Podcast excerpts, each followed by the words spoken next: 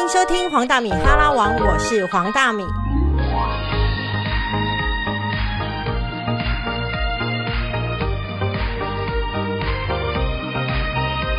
欢迎收听黄大米哈拉王。我们这一集呢，还是请到了就是被称为文案天后的李新平李老师。老师跟大家打一声招呼。大家好，我是新平老师。我第一个就是要满足我童年时候，不能讲童年啦，应该是说我从以前所有台湾的文青，其实都会非常喜欢成品书店。那成品书店一在一开始哈的背后的文案推手就是你。甚至你后来出了一本书，叫做《成品副作用》，我都还记得。就是那个，比如说那时候成品天母中诚店开幕的时候，你的文案是写说在中诚店上面的不忠诚。嗯，对，所以你知道你的文字其实是呃感动跟影响了非常多文青的。那我很好奇的是说，老师你是怎么有办法写出这些文字？然后以及当时候你是。原本就想要当文案吗？没有哎，我其实高中就开始写诗，但是写诗应该说我最早是写日记，然后写日记的时候就上面写的各种逃学的那个告白，就是啊我几月几号骗我妈去干嘛干嘛，然后就还有日记被我妈发现，就很惨，因为上面都是犯罪记录，就是逃学的告白。对，然后因为我想说就把藏在床底下，就我妈那天大扫除把床搬起来，就发现我的日记，然后就发现从此以后不可以写日记。我就改写诗，因为诗她看不懂，所以我就用隐喻的方式写。就比方说，我我去那个逃学去海边玩，然后我就写说一个海鸥在海浪跟海浪那个缠绵啊，然后那个一起一起玩浪的那过程。所以海鸥是你，对对，就是当然他看不懂嘛，对吧？就是因为他也不知道海鸥是我嘛。然后呢，这个诗还去投了当时的高中的诗奖，还得第一名，还拿一个奖状，还有拿三千块钱。是，就投奖三千元，就发现哎，原来世界上是可以有一种啊，能够抒发情绪，但是又不会惊动世界，然后又可以拿到钱的，然后大家觉得你有天分的的一种生存方式，所以我就开始改写诗，然后写诗就一直一直从高中一直写到大学，那大学也去参加诗社，参加很多的诗的比赛，然后后来因为我不是就。志愿被我爸填了广告系嘛？其实你原本不想要填广告系，根本都不想。我想第一志愿是台大哲学，好不好？而且我也我也分数也上台大哲学。他说你已经够怪，还念哲学就更怪了。对，所以就不得已去念。而且我爸那时候，因为爸那时候在广告系教书，他就拿个那个课表，你看大一有哲学课哦，有文学课哦，要等等等。我说哦，好吧，那我就还有摄影课、美学课。我说好，那我就去报。就我讨厌的课都在大二。统计学、会计、政治、社会学，我那时候就很想转转系或转学，因为完全完全是我不想要碰的。比方说那种批判主义的东西啊，或者是那种超超级讨厌。嗯，那因为又没办法转，那时候其实大一成绩很烂，所以就被迫留下来。但因为后来就是广告公司实习嘛，然后就写文案。其实呃，我就用写诗的方式写文案。因为当时我去中心，应该是意识形态。意识形态那时候非常文青的广告公司，对，非常红，对啊，什么四 D 四 D 卖中心百货，对。当时我用实习生的份身份进去，就写一篇，他们临时要找一篇文案嘛，就是因为他们人很少，然后事情很多，所以我就第一实习第一天我就写了，他要我写中心百货文案，他就说哦，我连中心版都没去过，然后他叫我写个秋特卖，我就哦好，我就刚来不及去百货公司，所以我就看一下他们过去的得奖广告，然后看一下地图还在什么路跟什么路，就写了第一篇文案。然后就那一篇文案，他们就留下来正式工作，所以那那边就有有放在成品副总里面。那就是那一个事情，才有让我临，就是真的就是一夕之间变成文案，所以我才开始。可是那时候，其实，在里面没有人带，没有什么主要人可以带我，因为大家都在忙自己的事情，所以我必须要在很快的时间之内学会写文案这件事情。但我会发现也很简单，就是我发现，你只要在某一个领域里面做到，你已经。能做的极致了，你是要跳到其他行业是很容易的，因为它实际上是一通百通，所以我就很快学会他们那套逻辑之后，就开始写文案，然后写了一年，然后后来就呃去看到成品在应征，那我我非常喜欢成品，所以我就去应征文案，那也写了，他们当时叫所有应征的人要写一篇那个什么试写，对，是写他们的成品阅读的那个形象外，所以我就写了海明威阅读海那一篇，对，那一篇很经典，那就是我的应征文案了。那我用这篇文案去印证，然后就是等于是他们要求每个应征者写，所以我就就上了。上了以后，我就看到他们有打卡钟，我说哈，我不想要打卡，你不想要打卡？我不喜欢。你以前在意识形态是不用打卡的，不用打卡，因为打卡对他们一定不划算，因为我们的工作时间到时候超过那个打卡时间。原来不是尊重，是因为不是，是因为一定一定是超过的，因为加班费可能付不完的，所以跟所以后来我就说，哎，我打卡中为什么？我说我灵感是半夜三点来，你要怎么算我加班费？啊，你你当面就这么跟主管说？对啊，啊，你很勇敢呢。我也不怕。哦，好，应该就是那种初生之犊不怕虎的那种状态。好，那你的主管怎么说？然后他说：“我说那你们再去找别人好了。”然后两三个月他们没有再找到合适的文案，那时候他就回来说：“那你要不要我们用弹性的方式不打卡？”我说：“好。”所以他们听到你这个要求之后，就觉得好，就先放弃你了。对啊，我就说你可以找别人啊，因为他们公司有自己的体制嘛。我就说没关系，你去找别人。然后那时候我好像有去应征天下什么的，我也都考上了，但是。也都是因为打卡的关系，所以你是一个没有办法打卡的人。没有办法，我看到打卡的中文说，为什么我的灵感没有办法在你们上面的上班时间出来的？就是我的灵感是随时可能都可以，我我不喜欢不喜欢被绑住。可是你没有想过说，你可能会因为这个你不愿意打卡，丢掉这一份工作，然后你没有钱？没有，我没有这样想过。我觉得我一定会有工作。哇，你好有自信哦！所以后来三三个月后，陈敏就回来找我说：“那他们用可以用我的方式跟我工作，就是特约，就是有事情我再去公进公司跟他们聊谈一谈，我就自己出来写。所以这样，反正我写了这么多篇，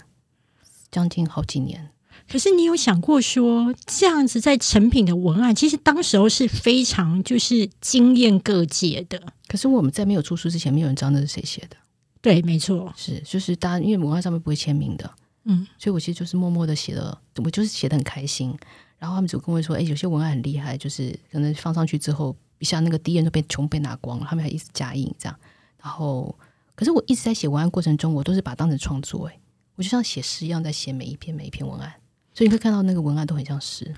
以及那个背后的阅读量很惊人。嗯，但是后来出书大家才知道那些是我写的，要不然之前是不会知道。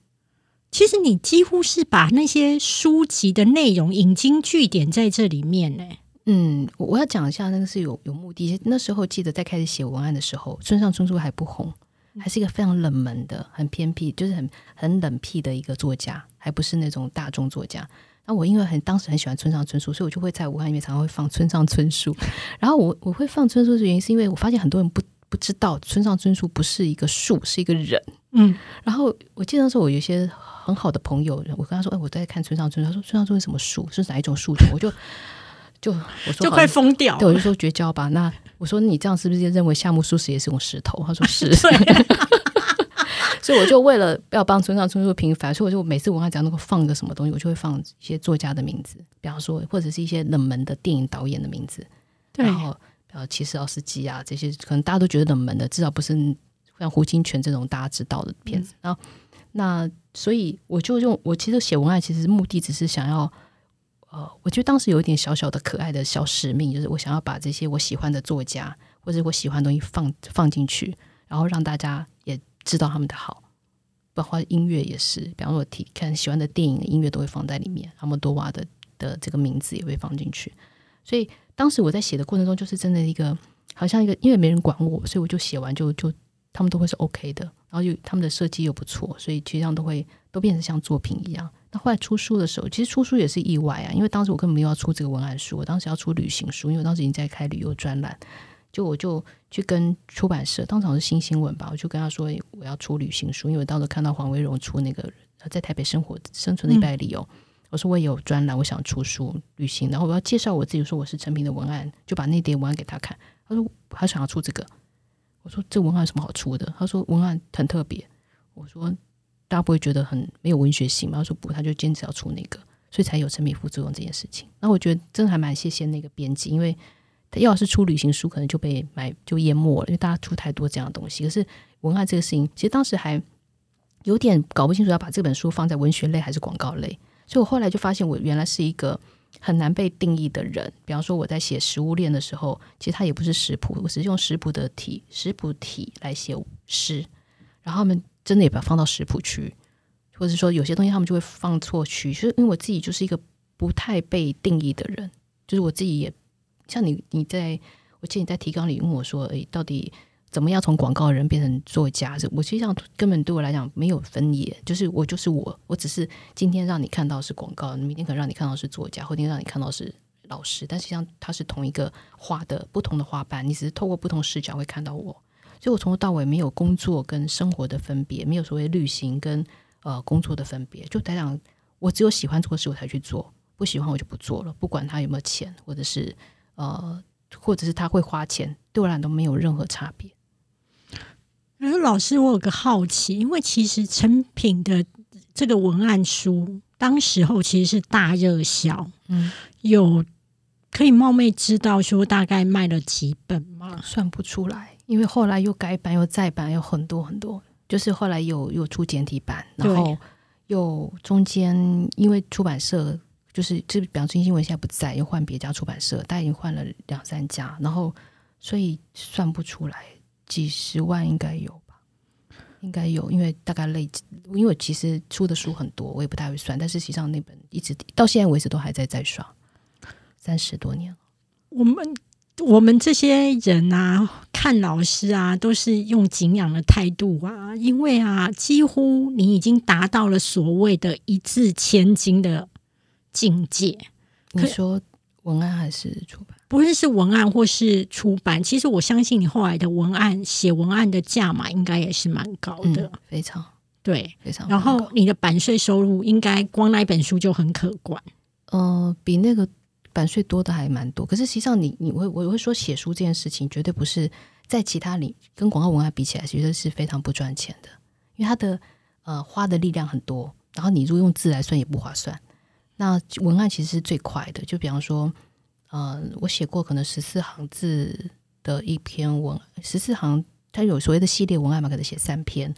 那可当时是在有十八万人民币的，就是十八万人民币，当时候的币值是一比四嘛，一比四点八，哇，对，所以其实可以将近八五大概九十万，对，就三篇，三小篇可能加起来不到。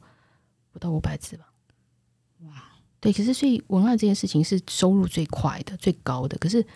为什么还是要写书？因为我觉得写书这件事情是整理自己，然后文案。但我在写文案过程，我会觉得时间越来越快，因为其实你已经非常熟了，所以一下就会知道你可以用什么角度来看它的商品。但最多来讲很简单。就比方可能写文案，这就我在我我里面也提到，就是我们在年轻的时候应该可以有设为一百九十九跟一的差别嘛。你用九十九九十九的时间来去帮自己培养一个能够瞬间变现的方式。那我用，比方说当时我在写成品文案的时候，花了九十九分钟的时，九九九九九九跟一的差别，九十九分钟我来写成品文案，可是一分钟，因为当时我也在做房地产文案，嗯，对，所以我用一分钟来写房地产，因为房地产很简单。就是，而且钱多，对，钱很快，而且它其实什么总价三百六十六十万，请买三房两厅，如果买不起的话，你要检讨一下你钱花到哪里去之类的，根本就不用动什么大脑，你画太不用写太文绉绉。可是这一分钟的时间，我可能赚的是九九元。那当时其实当时房地产还很红，就是很很热门，所以当时还有什么公司免费旅游去欧洲的旅行，我是因为这样才被开启旅游的这个，让我看到这个旅游的好玩。然后我觉得，其实任何个。任何你只要把你自己喜欢做的事情放大一点定义就好。比方说，呃，我不会从头到尾定义我是一个广告文案，我定义成是一个喜欢文字的人。那你可以想想，喜喜欢文字的定义就很大了。你可以是作家，你也可以是一个呃，你也可以是用讲话的方式来分享你的文字。然后你也可以用文案，你可以用小说，可以散文，可以剧本，它的方向就很多。我们称为就是一个天命下面可能有十几个天职，然后后面的下面的天赋反而是你第三层，是因为。当比方说，当我想要分享我书上的东西的时候给学生，那我就是瞬间变成老师，我就根本也不用去学怎么讲课，我也不用去考什么教师证，我也不用去学口才的这些东西，因为我瞬间因为脑脑袋系统已经在这里，所以我是很自然的把文字变成语言，而不用学，不学，不用去学那些技巧。比方说我在写写。呃，我在写文案的时候，我也没有去学文案；我在写写作的时候，也没有去写写作。就是我只要系统出来的时候，它是瞬间都是水到渠成。就像你有个矿，就像你有一个泉，呃，泉水，你要瞬间拿去泡茶、泡咖啡，什么就是全部都可以完成的。一般如果在某个东西上面做的很成功，其实大家都会很期待你一直做这件事情就好。嗯，所以你一直在写文案的时候。其实好像到三十几岁的时候，你会开始质疑自己是不是一辈子都要这样写。我我到现在还在写文案啊，我从来没有离开过文案，我只是在加把其他的面向展出来而已。对，那你那时候加进去的其他面向，以我自己身为一个读者在观察，其实就是开始做身心灵，甚至去印度。嗯，为什么会突然有这样子的呃想法？我觉得每个人可能到三十五岁上下哦，大家都会想到很多人生的问题，因为它相当于人生的一个新的一个节点。然后做广告这件事情，我我我讲过，其实最早喜欢写诗，喜欢念看哲学，这是我的本质。广告只是因为误打误撞进来，然后只是用诗去转换文案，所以本质我并没有改变。我对人的那种好奇，还有对自己生命的探讨，其实高中的时候就在在读佛经，想说我人生为什么而来。我高中就想要出家了，哇，对，所以。当时还是读存在主义的东西，然后后来我就觉得这个东西，我始终透过广告文案，特别是透过广告文案，让我更能够让我看到那个差别。就比方说我在写端午节文案好了，那端端午节要写的非常的呃，大家要屈原呐，对啊，明明是个很悲惨的节，好不好？对，就是屈原爱国，对，他跳他跳跳那个汨罗江，然后就。可能尸体都被吃掉，然后怕被吃掉，所以丢丢肉粽丢那个蚂蚱进去，丢粽子进去。但是明明一个这么残疾，可是你会看到百货公司叫端午节特卖啊，没错，端午节什么很荒唐。所以对我来讲，我我当在写端午节文化的时候，我就非常的痛苦，你知道，因为我觉得这是一个这么悲惨，就是诗人节，是不这么一个怀才不遇的，然后就是各种各种那种怨气，然后又要我写一个端午节特卖，所以我后来我是先写了一个短的。散文就是以诗的方式写一个散文来纪纪念屈原，才开始在写那个端午节特卖。你一直在偷渡，就是别人叫你做什么事情，那你不得不做的时候，其实你还是在偷渡你想做的事情。对，所以陈米，你看到陈米副作里面，它都有后面有一些那种怪怪的文字，就是文案是很光明，后面有一些那种很很阴暗的东西，那就是我当时为了平衡，我觉得人生不可能只有光明，因为当个东西只有光明没有阴影的时候，那东西不立体。所以我会把我对这件事情的比较灰暗的想法，或者是比较文学的想法，这比较那种为赋新词强说愁那种所有想的想法，就写成一个文学，就放在是那个所谓的文案的旁边。当时我的副作用是这样处理的。老师，那你觉得哦，像你这样子，比如说，你觉得做不论做文案、旅行，或者是做其他事情，只是你都是同一个你，但只是一个不同的面貌。那我们自己去揣测、去解读，但跟你无关。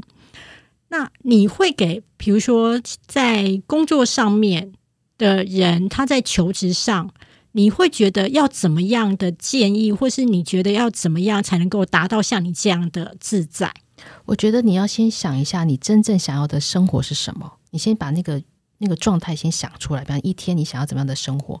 然后这个生活里面包括你要怎么创造。你想完以后呢，再把你现在眼前的事情跟它连在一起，看看有没有可能。比方我们这样穿着 Prada 的恶魔，他想要当作家，想要舒服的写作，但是他现在在编辑室。那如果他刚好画一条直线，说：“哎，现在所有东西都可以变成内容。”他是不是就连过去了？所以，其实你要先把那个愿景定出来之后，再从这个地方投射，从那个地方回来看你现在做的事情跟他的关联，你就知道哦，我现在这条路也没有离开这个地方。然后我从现在开始做。举例来讲，像那个。我记得有，我不太记得名字，就是有一个有个律师，后来他就玩乐高玩的非常风风火火的，就是他做了很多很很厉害，办了展览，